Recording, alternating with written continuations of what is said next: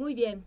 Hola, ¿qué tal? Muy buenas tardes. Estamos aquí en la tercera transmisión de estas entrevistas de Fitness Grupal en el podcast de Fitness Grupal de AMED, que es la Asociación Mexicana de Educación Deportiva, donde tenemos los cuatro pilares de el entrenamiento, la nutrición, el marketing deportivo y el desarrollo personal. Mi nombre es Maribel Inacua y en esta ocasión tenemos a un gran ponente del fitness mexicano, que es un gran amigo además, Javier Eguán. Muchísimas gracias. Bienvenido. Muchas, gracias. Javi, por estar aquí. Ya sabes que siempre formas parte de mis proyectos porque aprecio mucho tu trabajo, que es de muy buena calidad y creo que debemos apoyar a gente como tú. Ah, muchas gracias. Mari, sabes que el cariño es mutuo y estoy muy emocionado de estar ahora de este lado después del tiempo. Ah, ahora sí. ahora te toca. ahora me toca a mí. exacto, hacia mí y yo darte ahora toda esta información que traemos para que las personas que están en casa, en sus, atrás de su celular, conozcan un poco más acerca de mi camino, de mi trayectoria, del trabajo, del que estamos haciendo en este medio maravilloso que es el fitness. Y sí, más que nada en este podcast lo que buscamos es inspirar a todos los instructores o aspirantes a instructores para que hagamos las cosas de calidad, ¿verdad?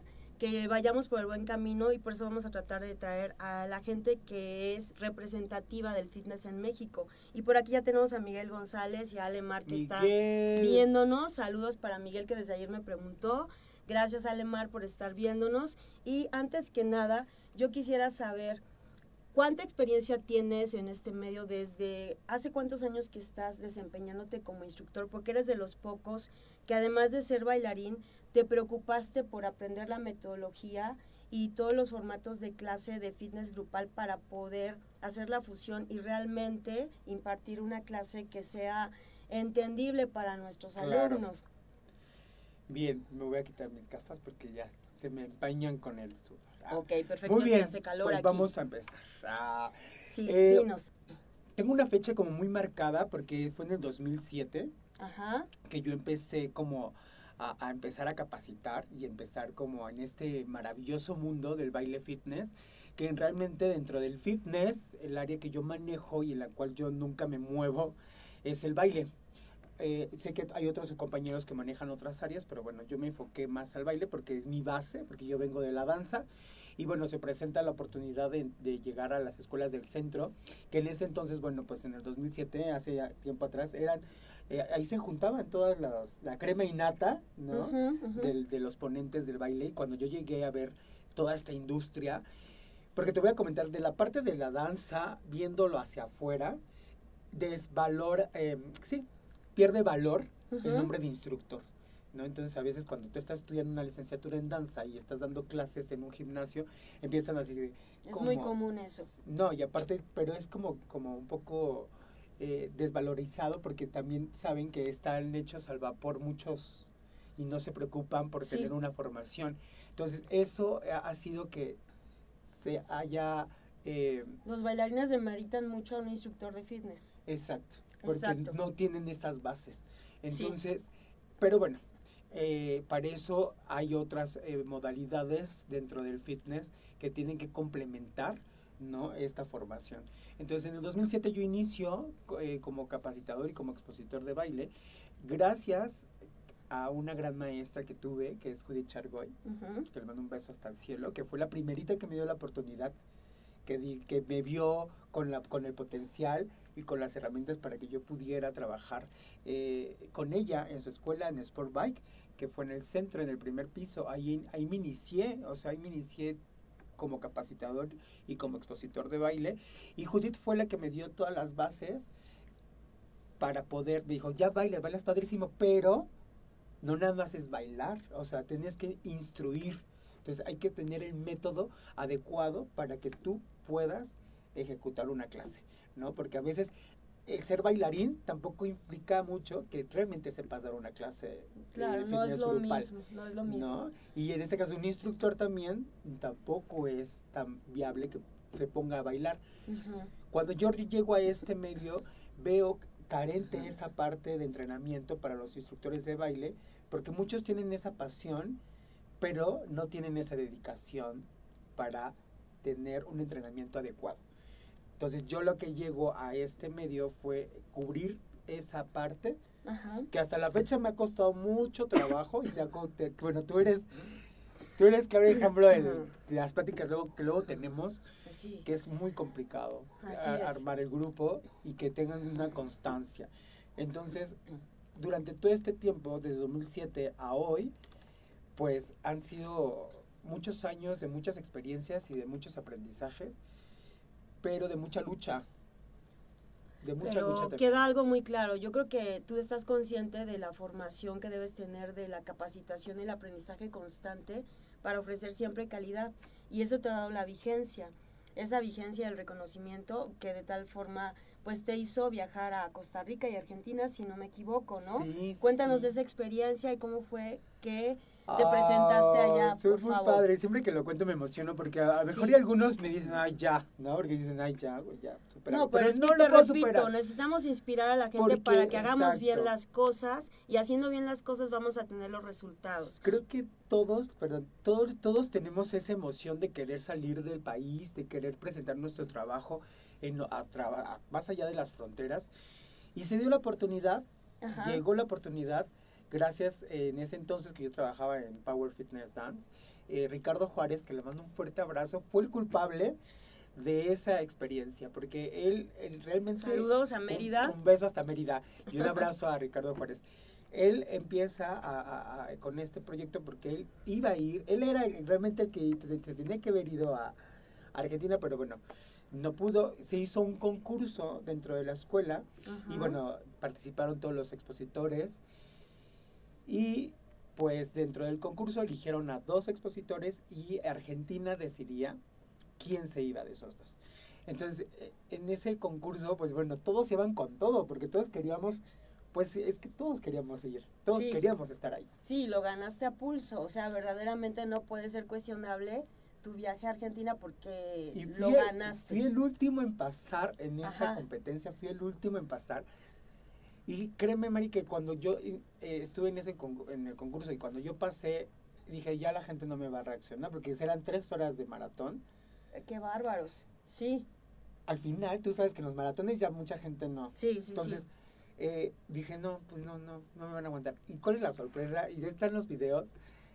Entro yo, ah, sentí todo el, arropamiento de la gente, el calor más allá porque yo no tengo un staff tampoco, ni, una, ni un grupo como de seguidores, ¿no?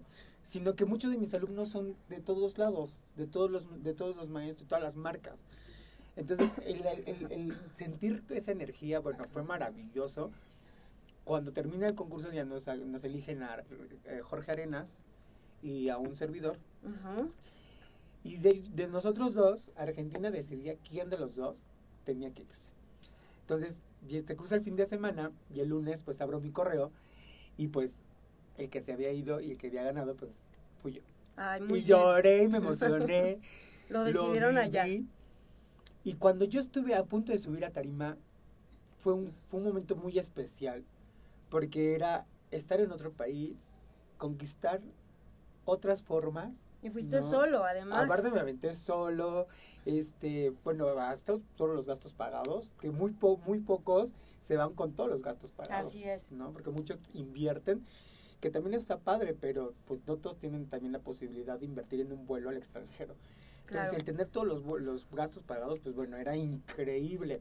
Y aparte, bueno, tu participación en la ponencia, porque de ahí llegué a Buenos Aires y de ahí volé a Córdoba, eh, en esa en Quality Sat, que, es, que se hace eh, el Congreso Internacional de Actividades Deportivas, que por cierto le mando un fuerte abrazo a Alexis Santillán, a Viti Murra, que son grandes amigos que tengo por allá.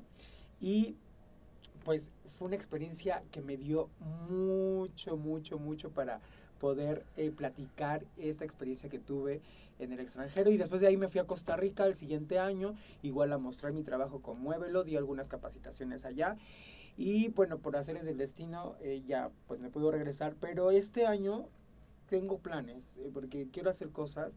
Estos últimos dos años han sido como un poquito de stand-by, pero es para recargarnos, porque tenemos que hacer, es, esto es ir Sí, pero eh, todo esto confirma que la verdadera preparación nos va a dar óptimos resultados y te va a llevar al éxito. Si lo hacemos al vapor, difícilmente vamos a llegar. Entonces esa vigencia y ese éxito solamente se logra con el trabajo, como tú lo has demostrado con tu preparación. Eh, mándale saludos a Edith Estrada. Edith, un mm, beso, un abrazo. Lola S. Suma, Mauricio Solís, Mau. Mau, ya no, me, ya no te he visto. Ya no voy Galván. Itzu. Galván.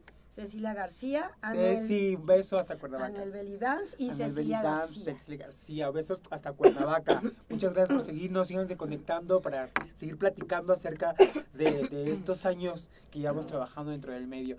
Y bueno, esa, esa parte forma parte de mi historia y siempre trato de compartirlas nunca alardo eh, o alardeo de, de, lo que he hecho, porque a fin de cuentas creo que en Facebook todo está, ¿no? Yo nunca voy, a, una, a, una, a un evento y no me gusta que me presenten con bombo y platillo. Siempre he dicho, tu trabajo se ve en tarima, sí. en la clase, en tu capacitación, y de ahí la gente va a tener su criterio propio de decir si eres bueno o no. Claro que sí. Exactamente, no tienes tú como por qué decir quién eres, la gente lo decide y creo que es más satisfactorio. Ahora, eh, yo quisiera que me dijeras, eh, ¿eres licenciado en danza folclórica? No, eh, estudié la licenciatura pero no la terminé, no está, no está mal, está muy mala. Pero en ese momento, perdón, yo me encontraba en una situación de tener otras oportunidades. Ajá. Y fue un momento decisivo, no me arrepiento de, de, haber tomado esa decisión, porque lo que yo absorbí en ese tiempo en la carrera, todo eso lo puse y lo pongo en práctica en mis cursos. Ojo, tampoco les voy a enseñar algo que no sé, ¿no? Yo siempre trato de decirles la parte de iniciación, la parte de la iniciación de la danza, para decirles, a ver, por aquí es el camino, esta es la puerta, y ya de ahí, síguete, ¿no? Pero darles las bases de las cuales yo aprendí y entonces trato de aportarlas en mis cursos. Entonces todo lo, que yo vi en la, en la, en, la Nacional de Danza, eh, pues trato de complementarla y aplicarla ¿no? en mis alumnos, en mis cursos, en las capacitaciones. Y bueno, también el haber eh, pisado la nacional, el haberme ido, sí lo pensé mucho porque también entrar a la nacional es difícil. A cualquier escuela de limba es, es difícil, es muy difícil. Pero pues bueno, estamos, estábamos jóvenes. y bueno, esas decisiones te van llevando inconscientes, inconscientes pero aún así seguí tomando obviamente otras formaciones externas. Pero a ver, platícame, dentro de esa carrera, me imagino que veías algo relacionado con las ciencias del deporte, no sé, biomecánica, kinesiología, kinesiología, anatomía, anatomía kinesiología, códigos corporales, eh, eh, lenguaje coreográfico que es de Lavan. Este, trabajé también como docente, como investigador de la danza, como ejecutante y como coreógrafo. Entonces la carrera duraba cuatro años, este, yo me quedé a la mitad, pero dentro de ese, e, ese tiempo, obviamente la información y todo lo que pues es es eh, algo que debemos conocer para poder dar fitness ¿Estás de acuerdo o no? Sí, porque, porque, todo, porque todo lo que tiene que ver con movilidad, claro. ¿no? Todo lo que tiene que ver con el movimiento del cuerpo, obviamente sea danza, sea deporte, sea cualquier sea actividad, tenemos que tener conciencia de nuestro cuerpo. porque trabajamos con nuestro cuerpo. Es como un informático, ¿no? Trabaja con computadora, con tu lab. Entonces, tú te dices informática y te digo, oye, ¿cómo se llama Ay, no, no sé. Ni idea. No, o sea, mínimo, lo, mínimo lo, lo base, ¿no? Claro, o sea, en un coche, pues mínimo que, que las bujías, que el motor, o sea, que sepas dónde está localizada cada parte. Mínimo. Sí, necesitamos saber, por lo menos de manera superficial, todo lo que atañe a nuestra profesión y tú me lo estás confirmando, aun cuando seas bailarín, tienes esas bases fisiológicas y anatómicas para poder desempeñarnos. Porque te va a tener una mejor conciencia de tu movimiento, el hecho de, de, pararte, el hecho de sentir tu cuerpo, que muy pocos tienen esa sensación de, ok, ¿cómo parte el movimiento? ¿Cómo, a partir de qué movimiento? ¿A partir de qué músculo? ¿A partir de qué eje? ¿A partir de...? Toda esa parte, mm, mm, si no la tienes bien cimentada, obviamente solamente es un copy-paste, ¿no? Así de que lo, lo imito, pero no sé cómo se ejecuta, simplemente lo hago embarrado. Siempre he dicho que mis, los alumnos de, baile fitness y de zumba es, es pura copiadera, porque no el movimiento no lo razonan, sino, si, sino se lo avientan, entonces se ve todo disparado y no hay como una forma, no hay una estética tampoco del movimiento. Y bueno, toda esa parte es, para, es esencial, la base de la formación, de tener una conciencia rítmico-corporal. Muy bien. Eh, mándale saludos a Lu Martínez, Yadi Sevilla. Yadi, un beso. Y Edgar Platas. Edgar Platas, un abrazo. Bueno, eh, muchas gracias por estar aquí conectados. Dime para ti qué es el fitness, qué consideras que es el fitness. Un equilibrio en todo, ¿no? En cuerpo, mente, espíritu. Eh, pero hablando de esa parte de equilibrio, creo que muy pocos tenemos esa me voy a atrever a decirlo, tenemos esa congruencia. No tenemos, no tenemos esa congruencia del fitness, porque no tenemos ese equilibrio, tanto físicamente como espiritual, como en tu entorno. Físicamente, tu alimentación, Claro, claro. ¿Cuántos instructores no medio comen, medio medio descansan? No tenemos una buena forma física. No hay una forma, exacto. ¿no? carecemos de, una, eh, de, un acondicionamiento, carecemos de una alimentación. Entonces es lamentable ¿no? que los que estamos dentro de la capacitación de las distintas áreas del fitness, eh, que muy, muy pocos tengan esa congruencia. ¿No? Y creo que nosotros como capacitadores, si nosotros la cabeza, que hay un punto importante que quisiera que compartir contigo, si las cabezas estamos mal, obviamente todo va a estar mal abajo. sí, no hay que echar un vistazo muy abajo, muy a profundidad, para darse cuenta desde los que están por arriba. Exacto. Ya estás viendo la calidad del fitness en México. Exacto. Entonces, ¿qué pasa? Que ahorita como ya todo se está yendo a la voz, o sea, ya todo está un relajo, ahora sí queremos salvarlo, ¿no? Pero ¿qué tal cuando al principio todos fuimos culpables de esto? Me puedo atrever a decirlo, a lo mejor ni algunos compañeros se puedan ofender, pero fuimos culpables de la situación que está actualmente en esta en este país, Delphi. Eh, sí, exactamente. Creo que todos contribuimos en mayor o menor medida para que el fitness esté actualmente así. Pero, con el simple hecho de darle un papel a una persona que no tiene las capacidades ni las aptitudes para estar frente a un grupo, ahí cometemos el error. Si nos volvemos más profesionales, como en la danza, que piden cuerpo apto para el entrenamiento. ¿Cuántos instructores de baile o de cualquier otra modalidad no tienen la condición para hacerlo? Entonces, si empezamos de esa parte a seleccionar, ¿no? A poner las reglas, pues nos vamos a empezar a quedar sin instructores. Eh, y con muchos enemigos. Entonces, vámonos a otro tema. te, manda saludos Diana González Diana, un y Claudia Uribe. Clau, besote hasta Cuernavaca. Entonces, vamos a esto. Eh, ¿Tú crees que el fitness es para todos? Creo que sí. El fitness es para todos. Sí a sus niveles, ¿no? O sea, practicarlo, pero No es el mismo fitness que le voy a aplicar a una persona de tercera edad. Ajá, claro. Como no es el mismo fitness que le voy a aplicar a una clase de Zumba Kids o de Muevelo Kids o de, niños, ¿no? A poblaciones especiales. Entonces, sí, el fitness es para todos, pero creo que con su debido eh, aporte a cada, a cada población en general. Muy bien. ¿no? Porque tu clase no va a ser igual o sea, tu misma clase no la vas a dar a la, misma población, tienes que siempre variar.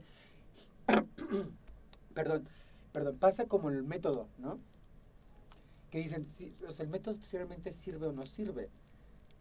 O sea, sí sirve porque de esa forma vas a instruir al alumno para que vaya teniendo una evolución paulatina en una coreografía, en una clase. Claro. En el fitness también tiene que haber una progresión. una progresión, un avance. Entonces, claro que sí, para mí creo que sí, el fitness es para todos.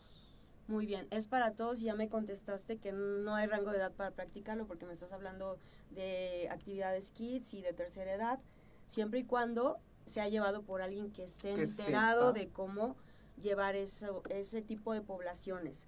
Y bueno, ¿Tú qué prefieres, un alumno disciplinado o un alumno talentoso? ¿Cuál sería tu alumno ideal? Ay, es que ambas se complementan. Sí, sí, sí. Puede haber alumnos muy disciplinados, pero que no tienen tanto talento, y hay alumnos que son muy talentosos, pero son muy indisciplinados. ¿no? Porque es, ¿qué pasa? Cuando tienes el talento, yo me voy a, meter por ahí eh, en, ese, en, ese, en ese gremio, porque cuando tenemos el talento a veces nos confiamos. Sí. Y a veces nos sentamos y a veces el ego nos, nos, nos levanta y nos sostiene, porque pensamos que nuestro trabajo con el hecho de bailar bonito, ya lo tienes todo. ¿Qué pasa a las personas que les cuesta más trabajo? Pa, pa, pa. Mientras el talentoso está sentado, el disciplinado te está alcanzando. Y cuando ves, el disciplinado ya está más adelante de ti. Claro. ¿Qué pasa? Entonces, hay que tener esa eh, eh, combinación de ambas partes. Entonces yo estaría feliz teniendo un alumno talentoso y disciplinado. Bueno, sí, claro, todos, sí, por supuesto, pero si no lo tenemos, pero si no lo tenemos, pues el disciplinado, porque es el que va a valorar más tu trabajo como capacitador. Porque el talentoso sí te puede valorar, pero está su ego primero que la disciplina. Claro, no ve jerarquías, no te ve como su mentor. No, te ve también como su competencia. O como que quisieras superarlo o superarte. Que también es válido, pero también hay que hacerlo bien. Claro, a la buena. A la buena, exacto. ¿No? Porque si quieres subir a donde está tu maestro, ah, bueno, no quieras rodear, no, no, así no quieras brincar cuando hay un camino que tienes que recorrer. Exactamente, que es lo que hablábamos hace unos días con Ivonne Castañeda, que todo tiene un proceso, todos podemos llegar, pero hay que seguir un proceso. Y bueno, te manda saludos Gustavo Brindis, Jonathan Gustavo, un beso, un abrazo. Jocelyn y Frank Jr. Bien, eh, ¿tú has trabajado en equipo alguna vez con compañeros? Sí. En diferentes ámbitos, porque también has estado en la farándula. Ah, sí, fue en el medio artístico. Sí, que me encanta, la verdad. Sí. ¿Tú crees que la práctica del fitness te aporta valores de equipo? Creo que todo lo que tenga que ver con el desarrollo personal en grupo va, va a estar siempre marcado el hecho de yo soy el que manda más, ¿no? Cuando te juntas con cabezas importantes, que todos aportan y todos son líderes, es difícil mantener en un mismo nivel todo el trabajo. Claro. Pero no es... Eh, tienes que sentarte primero a platicar qué es lo que vas a hacer, qué es lo que vamos a hacer y manejar ambos el mismo concepto. Porque ¿qué pasa cuando se trabaja en equipo? Yo le doy una información y el alumno se va a acercar después a ti del mismo tema y de la misma capacitación. Entonces tú le vas a dar otra información. Sí, sí, como tú la conoces y como tú te la sabes. Pero yo la voy a decir como yo me... Entonces no hay un criterio, ¿no? O de unificar criterios y de unificar eh, conceptos antes de impartir un, grupo, un, taller en, conjunto, en equipo o una certificación en equipo, que bueno, actualmente se están ocupando mucho, que bueno, yo tuve una experiencia hace unos años de trabajar con Dance Trainers, que éramos cuatro expositores, cuatro marcas, y que estuvimos trabajando, y fue experiencia, sí, fue muy padre, eh, pero creo que sí se tiene que manejar con muy, muchas pincitas, ¿no?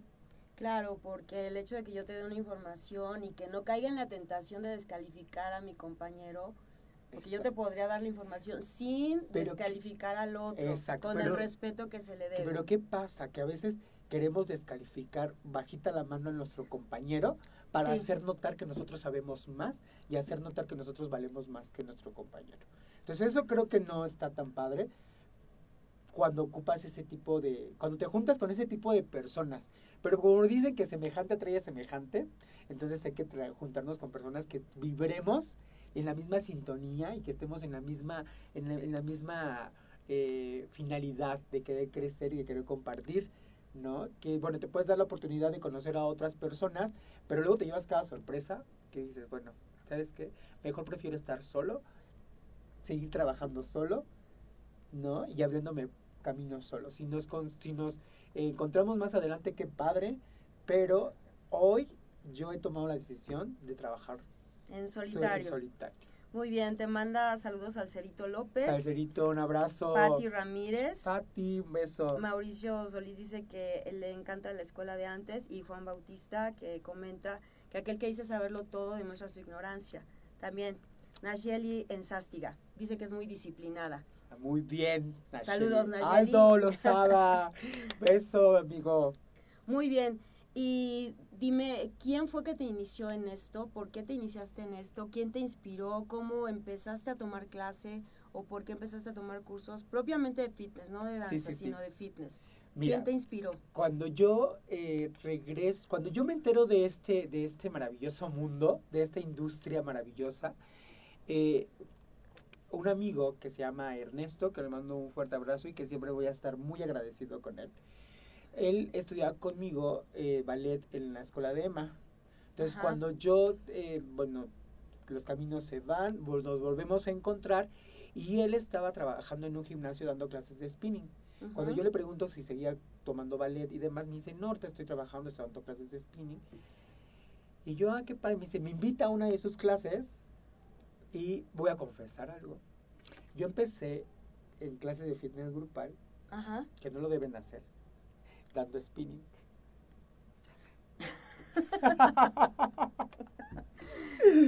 Córtale, córtale. Ay, sí, pues dije, si ellos bailan, porque yo no voy a dar spinning. ok, pero después recapacité. No, después recapacité y dije, no, no, no, no, no, Bueno, esa fue mi entrada errónea. O sea, tuve una entrada errónea a este medio, ¿no? Ya lo fui componiendo con el paso del tiempo. Entonces, cuando yo entro, eh, mi amigo me dice, oye, vamos al centro, hay unas escuelas en el centro que, que está la, maestra de Judith Charcoy, la mejor de, en ese entonces de spinning. Y yo, ah, bueno, pues vamos. Eh, mis tiempos no se acomodaban hasta que se dio la oportunidad de poder ir. Voy al centro y veo las escuelas y digo, oh, hay mucho movimiento. Dije, y estaba muy de moda ya el baile, el baile, la zumba, el baile fitness y todo. Cuando veo la primera clase de baile, me asomo y, digo, ¿qué es esto? Digo, perdón, pero yo tengo que estar allá. Digo, este es mi lugar, o sea, este es mi lugar. Y yo la primera clase que tomé en el centro no fue de baile, fue de escaladora y de spinning. ¿Pero ya estabas en la Escuela Nacional de Danza? Ya. Ok. Entonces ya con eso yo, yo ya empezaba a trabajar. Y ya después eh, empiezo yo a ir a las clases de spinning con mi amigo, un día no va, ya sabes el típico que falta. Ajá, no, en este medio no este, se ve. Este, cúbreme la falta, pero no sé, ¿te acuerdas lo que hizo él? Pues sí, pues no importa, sí, con, lo que él haga, perdón, tú hazlo. Bueno, pues ya acordándome, ¿no? Pues quieras o no, a la gente le gustó la clase. Bueno. que bueno, es como que dices, bueno, no sabían. Les gustó porque no saben. Entonces, cuando ya sabes, dices, Ay, bájate, tú no eres instructor, bájate. Entonces, eso me ayudó para que yo pudiera eh, voltear a ver las otras, las otras áreas, que era el baile, que era lo que yo venía, porque yo ya estaba estudiando. Entonces, pues era algo relacionado a lo que yo estaba haciendo. Y además, en ese entonces era el auge, era el auge del baile fitness. Y aparte yo, chavito, ¿no? ¿De qué año estamos hablando más años, o menos? ¿De qué año estábamos hablando? 2007. Ok. De 21 a 22 años tenía. Joven. Ah, joven. Un bebé. Un bebé. Entonces, eh, empiezo yo a, dar clases de baile. igual en el mismo gimnasio de, de, spinning, falta otra vez el maestro de baile y me dice, oye, pues tú das baile, ¿no? Tú eres bailarín. Eh, sí, pues das la clase. Y yo, pues yo no sabía nada. O sea, yo no sabía nada. O sea, yo, yo daba clases, pero de jazz y demás. Y yo, pues sí, empecé mi calentamiento como de jazz, pues empecé a estirar y me llevé una hora con una canción, señores. Porque yo la montaba como si fuera a montar una coreografía. Claro, claro, sí. sí. Tuviste una clase como de jazz, ¿no? Sí, yo monté una coreografía de una hora. ¿Cómo lo recibieron? Pues fíjate que les, gustó ese, ese, esa forma de dar mi clase, porque pues les daba como sí repeticiones, y pero me llevaba una clase completa de una hora. Y esa me acuerdo mucho la canción de Ven bailalo, ese, ese reggaetón. esa sí la llevo así en mi alma porque fue la primera canción que puse en un gimnasio, que me la llevé, por cierto, toda la hora. y después mm, regreso al centro y se presenta por primera vez el profesor Carlos Ferreira. Eh, igual él venía con bases dancísticas, cuando se presenta en la tarima, obviamente él tampoco en ese entonces tenía nada de método, eh, pero a mí me gustó porque nosotros lo hacíamos, mi amigo Ernesto y yo estábamos hasta el frente y pues nosotros lo seguíamos porque teníamos como pues las, mismas bases. Las mismas bases. Claro. Pero cuando en ese momento se bajó el Macedo de Sport Bike, se va al tercer piso, queda, queda vacía esa área y Judith le dice a Carlos Ferreira que si se quedaba. Entonces ahí, de ahí nace Sport Latin Fusion. Y dentro de mi pasado, yo pertenecí al staff de, cuando se inició ese programa, porque cuando eh, se lo propusieron a Carlos, a mí y a mi amigo se baja y nos, nos invita a ser parte de su equipo como adjuntos. Bueno, a, hacer, a dar todo su curso. Pero, pero, este, eh, eso ayudó mucho porque pues todo lo que yo estaba aprendiendo en la licenciatura claro. trataba de aportarlo. Sí, sí, pero hasta que un amigo me dijo, no seas tonto, no le des toda la información. No, no le des, porque yo estaba chamaquito y yo estaba aprendiendo, entonces yo estaba dando todo. Sí, sí, sí. Entonces me dijo, no. Entonces fue cuando dije, no, espérate, yo algún más adelante lo voy a ocupar para mí. Que no era, era compartir la información, pero cuando llega un momento que tú dices que tú eres maestro de, que tú eres licenciado en Derecho y yo estoy estudiando licenciatura en Derecho y te pregunto por el artículo 3 y tú me preguntas, ay, no, no me acuerdo, voy a dudar de tu, de tu, claro. de tu, sí, por supuesto, de tu currículum que me presentaste. Entonces ahí empecé yo a dudar como de ciertas cosas y fue cuando yo empecé a reservarme mi información. Y ahí es cuando yo empecé a trabajar con él, conjunto con otros adjuntos, y fue cuando Judith Chargoy se da cuenta que realmente yo tenía pues las habilidades y el conocimiento y hasta que me llamó a su oficina y me dijo, oye, pues, ¿cómo te va ahí? ¿No? Yo pues te diré, pues, ¿qué te parece si dejas de y eres tú? El titular. Ajá. Muy bien. Y ahí hubo una, una muy gran fricción porque obviamente me separo, inicio mi camino y me empieza a ir muy bien. Y empecé a crecer como la espuma. ¿no? y el trabajo, eh, siempre he dicho, tu trabajo es el que va a hablar. No hables tú, que hable tu trabajo. Exactamente. Y a propósito de eso, aquí nos preguntas al Cerito López, ¿qué es lo que más te ha marcado en tu vida fitness? ¿Qué es lo que más me ha marcado? eh, cosas en la parte positiva o negativa. Dímelo primero lo positivo, por favor. Lo positivo, lo que más me marcó fue, fue el poder salir y dar mi trabajo al extranjero. Y eso es como algo que siempre eh, me gusta mucho recordar porque me emociona y creo que es algo que, que marcó. Marcó porque eso fue un acontecimiento importante. Otra parte negativa, mmm, pues que es que no hay como tantas cosas negativas. Bueno, si te pregunto, ¿consideras que en algún momento has tenido un gran fracaso? Constantemente en los últimos años. En los últimos dos. Profesionalmente.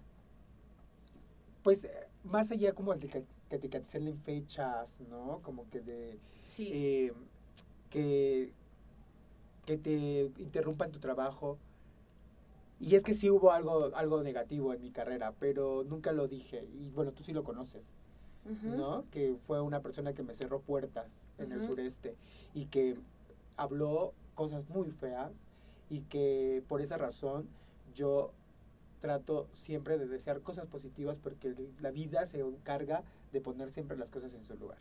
Entonces sí, sí ya me acordé, es que lo había olvidado. sí, pero ¿Ese consideras que ha sido el mayor fracaso sí, el mayor fracaso creo que sí. Fue el haberme ido de una escuela y que cuando eh, ya no eres parte de, te empiecen a cerrar puertas y que empiecen a hablar de ti sin ninguna base y que después quieran hacer como si no pasó nada cuando sí pasó y por esa razón no voy a regresar ni regresaré a ningún lugar donde no me sienta en paz conmigo y donde no estén con mis mismas eh, valores. Muy bien. ¿Crees que tu profesión ha cambiado tu vida? ¿Cómo te visualizas si no te dedicaras a esto? ¿Sientes que se ha cambiado? Sí, el, el fitness llegó de una forma sorpresiva. No era algo que, que, me iba a dedicar o que yo lo tenía pensado, porque yo quería bailar. Sí, yo quería dedicarme, sí, o sea, yo siempre me vi bailando, ya sea eh, dentro de la danza al 100%, pero cuando llega esta parte del baile fitness, vi una opción también de crecimiento. Porque de este lado, para mí iba a ser más difícil poder escalar, porque también de este lado de la danza también está pesadito, ¿no? Y también hay mucho, muchos egos, mucho, pues como en todos lados. Pero de este lado yo vi más, más noble porque todavía no había tantas marcas en ese entonces. Y como te comento, había estado descuidada la parte del entrenamiento para los instructores de una forma dancística. Entonces yo, venía, yo viniendo de esta parte, dije, oh, aquí hay espacio y aquí hay algo que no está. Sí, porque déjame agregar algo. Paradójicamente, cuando empezó el boom del baile fitness, porque siempre ha existido el baile dentro del fitness, pero empezó el boom de ello, las clases de jazz que se tomaba eh, para los instructores y que además era muy fácil encontrar en todos los gimnasios, fueron desapareciendo. Y esa formación que necesitabas aún con mayor razón para dar tus clases de baile fitness, pues ya no las teníamos al alcance de la mano. Yo tranquilamente podía quedar en el gimnasio a tomar la clase de las 10 de jazz o tomar la clase de la tarde y teníamos en dónde, en dónde prepararnos. Y tú te, te preocupaste porque retomáramos esa disciplina, porque verdaderamente es necesaria. Exacto, pero me ha costado mucho trabajo y lo digo con así muy desgastado también. Sí. Puedo decir lo que me he desgastado, porque es reeducar a las personas a que tomen una conciencia de que si les gusta bailar, que lo hagan bien porque ah, luego publico cosas en Facebook referente a eso, ¿no? O sea, si te gusta bailar para la fiesta, el relajo, qué padre. Pero si te vas a dedicar a enseñar, a pararte a un grupo, preocúpate por tu desarrollo como persona, como instructor, para que puedas proyectar un trabajo profesional, que realmente resalte tu trabajo y que realmente resalte tu, tu persona como instructor. Que digan, ah, ya llegó un instructor. A que digan, ¿y la instructora dónde está? ¿Es ella? Ah, ¿no? Sí, sí, sí. es muy importante que cuando llegues inmediatamente te identifiquen como el instructor. Y no con el hecho de llegar en pose de diva ni nada, simplemente con la, siempre he dicho, pararte correctamente vas a poder imponer. Exactamente. Muy bien. Bueno, este, saludos para Jesús Interian. Yo voy a Campeche cuando me invites. Eh, saludos a Luis García hasta Monterrey. Saludos a Mafalda Ruth. Muy bien. ¿Has sido uno de los osos? Muy bien.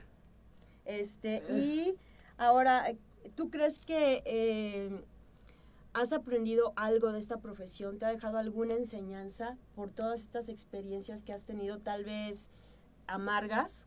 ¿Qué has aprendido? Mm, a no confiar tanto, ¿no? A, no, confiar eh, eh, en todo, ni en las fechas, a no confiarme en una fecha. Porque yo antes era así de, ah, ya tengo fechas en tal, ¿no? Entonces ya, lo, ya estás haciendo planes y demás y de repente llega y pa, ya no. Ok. Eso es algo que yo he estado tratando de aprender porque siempre vivo muy intensamente y siempre hago planes y confío que a veces las cosas van a salir, pero no, ¿no? O sea, llega un momento que dices, bueno, tengo una fecha y de ahí voy a tener un ingreso y dices, bueno, pues gasto, bueno, hay que hacer contratos. Hay que trabajar, exacto. Entonces ahora hay que aprender, y estoy aprendiendo, Ese es el aprendizaje. a hacer contratos, ¿no? Porque ya la palabra actualmente ya no vale tanto como antes. Exactamente. ¿Y tienes algún momento muy emotivo profesionalmente hablando? Que tú sientas que hayas tocado a alguna persona, que le hayas cambiado la vida a alguien, que le hayas inspirado, que lo hayas motivado a mejorar. ¿Consideras que tienes por ahí algún momento que nos compartas? Pues mm, creo que todos los días, todas mis clases, trato de darlas y me desvivo en mis capacitaciones y de tratarles de compartir un antes y un después como ser humano, porque cuando yo empecé eh, tenía el ego también muy inflado. No te voy a decir que no, ¿no? O sea, creo que todos tenemos en ese proceso, pero la vida te va dando unas cachetadas y te va dando... Y te ubica. Y te va ubicando, te va jalando de las greñas. A ver, ¿para dónde vas? Vente para acá. Sí. Ya te dejé volar tantito, pero ven, regresa, ¿no? Y si no regresas por las buenas, vas a regresar por las malas. Entonces trato de, de, de, de compartir esa parte a los instructores, de que no se, no se dejen deslumbrar tanto por algo, porque unas veces estamos arriba, otras veces estamos abajo. No sabemos en qué momento vamos a, a, a, saber que vamos a llegar hasta el piso, ¿no? Cuando este medio tienes que estar al 100 enfrente a un grupo, llegar a un grupo y estar entero, aunque vengas estresado, tengas problemas, tengas... Entonces, desfogarlo en clase, trato de hacerlo y mis alumnos, a muchos se van satisfechos y me dicen gracias y, y creo que tengo bastantes personas que se han motivado con respecto a lo que yo hago. Y hablando de eso, que tienes que llegar con tu mejor cara, independientemente de los problemas personales que tengas, yo recuerdo mucho de cuando falleció tu abuela, oh. que fuiste a trabajar como todo un profesional y estabas oh, deshecho, ¿no? Sí, sí, esa vez lo voy a compartir. Yo estaba dando shows, estaba en ese entonces bailaba para un comediante y estábamos en Oaxaca. Eh, estábamos dando show. Eh, yo al entrar al escenario, obviamente de recibí la llamada, pero dentro de esas fechas, o sea, yo tenía Oaxaca, tenía otra fecha y después tenía que llegar a la Ciudad de México porque en ese entonces había una revista que se llamaba Science and Fitness de Aldo. Eh, fui portada de esa revista, ese mismo día la sacaban la revista, yo daba un maratón, entonces tenía todo el trabajo. Sí, estaba saturado ese día. Y dije, wow, llegué, ya llegué, me estaban esperando porque mi abuela ya estaba, ya estaban velando pero todo ese proceso fue en shock, pero, o sea, estaba yo en, en, automático, mi mente, mi corazón deshechos, pero estaba frente a mis responsabilidades que en ese momento tenía que estar. ¿No? Y es difícil, es difícil estar en una situación muy complicada. Pero pudiste hacerlo al fin y al cabo o sentiste eh, que truncó tu desempeño o que fue notorio para la gente que estaba A lo mejor para la gente para, para, la gente que estaba muy cercana a, mi, a pues, que estaba alrededor, sí, pero obviamente tenía los ojos súper hinchados, ¿no? Venía de una de, de, de, una de un show, eh, llegado de un vuelo todo desvelado, cansado, destrozado y párate a dar la clase, luego a firmar las revistas en ese entonces. Y yo me acuerdo que en ese, cuando yo me fui de viaje, pasé a ver a mi abuela y le dije, voy a regresar porque voy a hacer una revista y te voy a enseñar. Y ya llegué yo con la revista, pero pues ya mi abuela ya no estaba. Y un beso, y ha sido mi ángel, ha sido mi ángel y la siento todos los días. Entonces, sí, es difícil dar una clase en una situación así, pero eh, pues tienes que tener las herramientas para enfrentarlo. Así es, y yo creo que las tablas y la experiencia para que no te quiebres en ese momento, ¿no? Te manda saludos a Ira Contreras, saludos para Zaira, un beso. Y para Gullas. Muy bien. ¿Tú consideras que el fitness está en crisis? ¿Cómo ves al fitness mexicano? ¿Y crees que haya alguna solución o tú piensas en alguna propuesta para que esto salga adelante? Acabas, me acabas de tocar un tema que yo vengo así, que iba a ser un escrito, pero de una vez lo voy a poner aquí. Eh, sí, sí, el, el, fitness durante un tiempo para acá creo que ha sido muy prostituido y ha sido un tianguis. Mm, exacto. Eh, porque eh, primero ya todos empezaron a, como es un, trabajo muy noble, ¿no? Entonces hay mucha posibilidad de poder tener ingresos extras. Entonces, ¿qué pasa? Bueno, pues quito mi, mi salita, hago espacio y me pongo a dar clases. Y de ahí empieza a haber una crisis, ¿no? Para más instructores interesados en este medio a eh, querer entrar sin una eh, educación respecto a las clases de fitness group. Sí, eso ha hecho que vaya bajando la calidad. ¿qué pasa que cuando las demás marcas empiezan a dar papeles a lo bestia y siniestra, ¿no? No importa, no importa. Aunque me traigas tres personas, ¿no? Esto ya parece multinivel también, ¿no? De cierta manera. Entonces, eh, esto ha, ha, generado una crisis en todo el país, ¿no? O sea, los mismos problemas que hay en Mérida, en el sureste, son los mismos problemas que hay en el norte. Todos se meten el pie, todos contra todos, todos hablan de todos. Entonces, esa parte primero es reeducarte como persona. Y después, yo creo, y lo comenté con unos alumnos, creo que lo mejor sería hacer un borrón y cuenta nueva, un reset, pa, borrar todo. ¿Qué es eso? Borrar todo, que todas las marcas importantes, que todas las, nosotros que estamos, y que tenemos nuestros programas de entrenamiento, hacer un reset y decir, ¿saben qué? Anulo, yo hice, yo lo hice hace un año, que puse un comunicado, de, de los últimos 10 años para acá, los que tengan papeles de muévelo, yo ya no los voy a reconocer. Porque yo eh, estoy empezando a hacer algo nuevo, entonces es reeducarlos. Entonces, ¿qué pasa? Ok, tienes tu papel, porque muchos se pusieron muy locos, ¿no? Así de, a ver, fácil, tienes tu, tu, tu papel, te quiere decir que pasaste.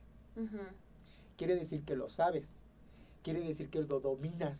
Entonces no tiene ningún problema que vuelvas a presentar el examen. Claro.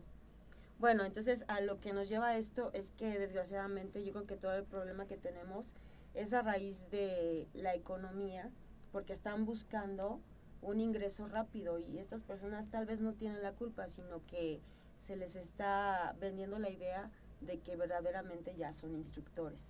Y eso es lo que está generando toda esta problemática. Por esa idea se la vendemos las personas que están dentro de las capacitaciones. Claro. ¿no? Entonces, si hacemos un trabajo en conjunto de hacer una mesa, pero no nada más por el pues, de amigos, o sea, no nada más de, ay, le voy a hablar porque es mi amiga o porque es mi amigo, como se manejan, ¿no? O sea, hacemos grupitos, pero todos son amigos y esos son amigos y son amigos, ¿no? No. En general, hacer mesa, pero que las personas externas decidan, no nosotros a mejor decir, o, sea, o mejor proponernos, a lo mejor, pero las personas que decidan quiénes son los que estén dentro de una mesa directiva, por ejemplo, ¿no? Para que ellos puedan también evaluar los trabajos y los nuevos y los nuevos trabajos de las nuevas generaciones de capacitadores. Así ok, a ver, tráeme tu manual, vamos a manejarlo. Pero también esa cosa es una copiadera y una de manuales y de, de revoltijerio de informaciones. Bueno, seguimos haciendo lo propio, trabajando, trabajando desde nuestra trinchera y yo lo he visto contigo y hay que seguir así, ¿de acuerdo? Porque así es. Eh, sería como muy desgastante. Eh, a ver, dime si tú tienes algún ritual muy personal por las mañanas, ¿qué haces cuando te despiertas? ¿Tienes alguna forma de meditación, alguna forma de oración antes de salir de tu casa, antes de ir a trabajar?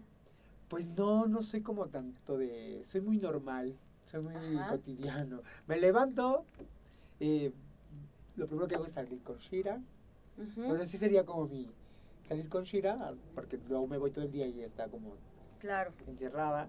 Y este, y solamente siempre, siempre, siempre veo arriba, veo el sol o la luna, inhalo profundo y doy gracias. Gracias porque estamos vivos, porque estoy, estoy, estoy despierto y puedo bailar y puedo hacer lo que me apasiona. Entonces si lo tienes, si tienes ese pues sí, sería el, agradecer. muy pocos miran al, cielo, muy pocos miran, eh, siempre están así o están hacia abajo. Siempre trato de, de ver todo, todo lo que hay a tu alrededor. Perfecto. Eh, te manda saludos Maggie Contreras, también está aquí al pendiente. ¿Y tú cómo te ves dentro de cinco años? ¿Tienes algún plan? Sí, ¿Te has visualizado o simplemente vas a dejar que quiero la vida? No, quiero retomar cosas y quiero retomar proyectos. Entonces, en cinco años sí quiero hacer... A veces ya no lo digo, digo las cosas porque luego ya sabes, ¿no? ok. Pero sí, tengo proyectos, quiero No tienes que decirlos, pero Quieres eh, seguir en este medio. Sí, claro, y quiero hacer otras cosas más grandes. ha sido muy lento porque estoy trabajando en ello, pero yo sé que lo voy a hacer y cuando los, lo haga van a decir, ah, con razón se tardó tanto tiempo. Perfecto, perfecto. Yo sé que lo vas a hacer. Y bueno, entonces, ¿qué sigue para ti? ¿Tienes algunas salidas próximas? ¿Dónde vas a estar? Ahorita estás... Eh, ¿Dónde te podemos encontrar? ¿Dónde estás trabajando actualmente? Fíjate que ahorita estoy como más tranquilo. No estoy como tanto en el rollo de las capacitaciones. Sí, estoy capacitando, pero ya no lo hago público. O sea, ya también me... Sí, porque lo publicas, ya te, te metieron tres más, cuatro más. Entonces ya lo mejor es ni publicar ni decir nada y creo que me ha funcionado. He estado con los personalizados, tengo cursos personalizados. Decidí hacer personalizados porque también es muy difícil que se junten, actualmente que se junten los grupos, bla, bla, bla. Entonces, los, eh, los personalizados eh, me han funcionado y he estado dando eh, cursos personalizados. Estoy, en, hubo un tiempo que estuve trabajando con niños que también fue una experiencia maravillosa. Muy renuente yo al principio porque yo siempre dije, jamás voy a trabajar con niños. Y la vida te va a decir, ahí te va. Y fue un rato para mí trabajar con niños porque ahí también puse en tela de juicio mis conocimientos. ¿no? O sea, porque como te dije, no es lo mismo darle clases a la gente mayor que a unos niños. Y sobre todo danza. Entonces, la clase que tenía era iniciación a la danza y tiré la toalla un rato con los grandes, dije, ya con ellos no voy a poder. Adiós. Y me voy con los niños para poder darles y sembrarles esa semilla que los puedes moldear a tu forma a comparación de personas que ya vienen viciadas y vienen con otros con otras cosas que ya no es tan difícil poderles enseñar. Entonces los niños me vinieron a enseñar que todavía puede haber otras, otros campos de trabajo y a veces nada más nos quedamos enfocar en un solo lugar. Entonces cuando yo volteé a ver a, los niños, fue maravilloso porque volteé a ver otro campo laboral, ¿no? Y otra oportunidad de poder crecer en este lado. Entonces me ayudó mucho trabajar con niños durante estos dos años porque estuve dando iniciación a la danza y eh, quiero hacer un trabajo y quiero hacer una capacitación más adelante con todo lo que yo tuve de experiencia trabajando con niños para dar eh, una capacitación enfocada a la iniciación de la danza para niños. Muy bien, y estás dando clases, ¿no? Me estabas diciendo antes de entrar a la cabina, estás dando clases de baile fitness. Sí, estoy dando clases de jazz, jazz, baile fitness y este estoy nada más en tres lugares ahorita. Sí. Y muy a gusto. Ahorita, ahorita estoy como en un lugar, como en una etapa como de sentado y disfrutado. Este año fue muy, muy bueno. Qué bueno. Y estoy muy agradecido, a excepción que, bueno, estos últimos meses complicados. Pero en general, todo el año estuvo muy bien. No me puedo quejar.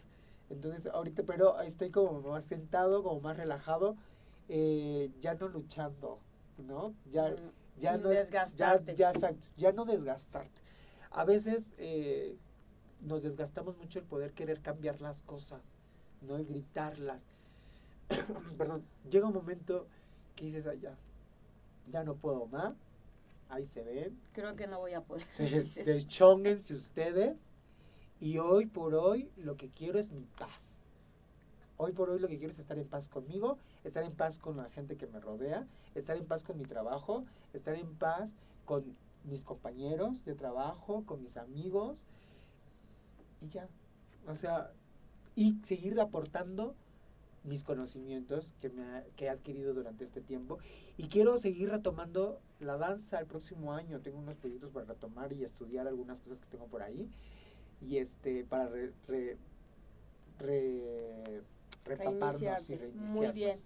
Eh, ¿Qué consejos le puedes dar a tus seguidores? Porque, bueno, hay mucha gente que, que te sigue, que está aquí comentando, que te admira. ¿Cuáles son los consejos que tú les puedes dar para que lleguen a lo que tú has llegado? ¿Y cuál es la formación que tú les aconsejas que tengan para poder tener el éxito?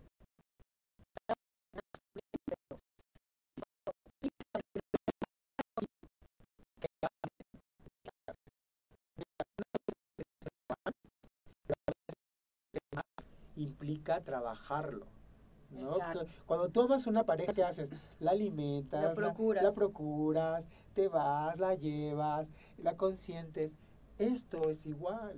La danza, el baile, si lo amas, procúralo, cuídalo, entrénate, haz parte de tu vida el entrenamiento, parte esencial, porque tú eres eh, el punto inicial y el punto referente de otras personas. ¿no? Entonces, el primer punto es que realmente se vea que, que, que amas tu clase, tu trabajo. Y eso es lo que también vas a traer cosas positivas. Obviamente, eso se va acompañado, se va acompañando con el conocimiento, con el estudio, una condición adecuada para poder aguantar una clase, ¿no? Así Completita. Muy bien. Y es eso, que hagan las cosas siempre eh, con amor. Cuando hacemos las cosas con amor, lo demás llega después. El dinero llega después también. Pero cuando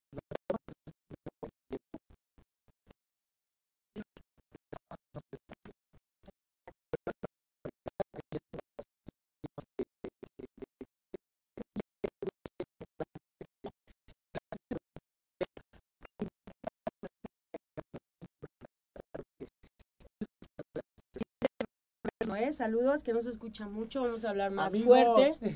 Saludos, te tenemos aquí próximamente. Sí, que acaba, este sábado fue el maratón de Strengths 2019, estuvo este, Aldo Lozada, La Pastrana, Noé, que fue el titular, y el servidor y otro compañero que también estuvimos ahí bailando. Un beso, Noé. Muy bien. Y bueno, ya que les vas a dar estos consejos, eh, nos puedes decir, estás comentando de en dónde estuviste el fin de semana pasado. ¿Tienes alguna otra fecha próxima en provincia, algún otro evento para que nos invites? No. no, ahorita no tengo, eh, apenas voy a empezar a hacer la agenda. Lo que sí hago cada año es mi, mi gira, que no la quito por nada. Ya llevo siete años haciéndola y es mis travacaciones. Yo le digo travacaciones porque me voy casi mes y medio al, sureste, ¿no? Muy bien. Entonces, esa es de ley. Esa es, sí, no, no me la quita. Ah, pero ya ahorita voy a empezar a trabajar y voy a empezar, fíjate que me voy a empezar a tomar la, la, delicadeza de mandarle solicitudes a organizadores, porque luego hay compañeros que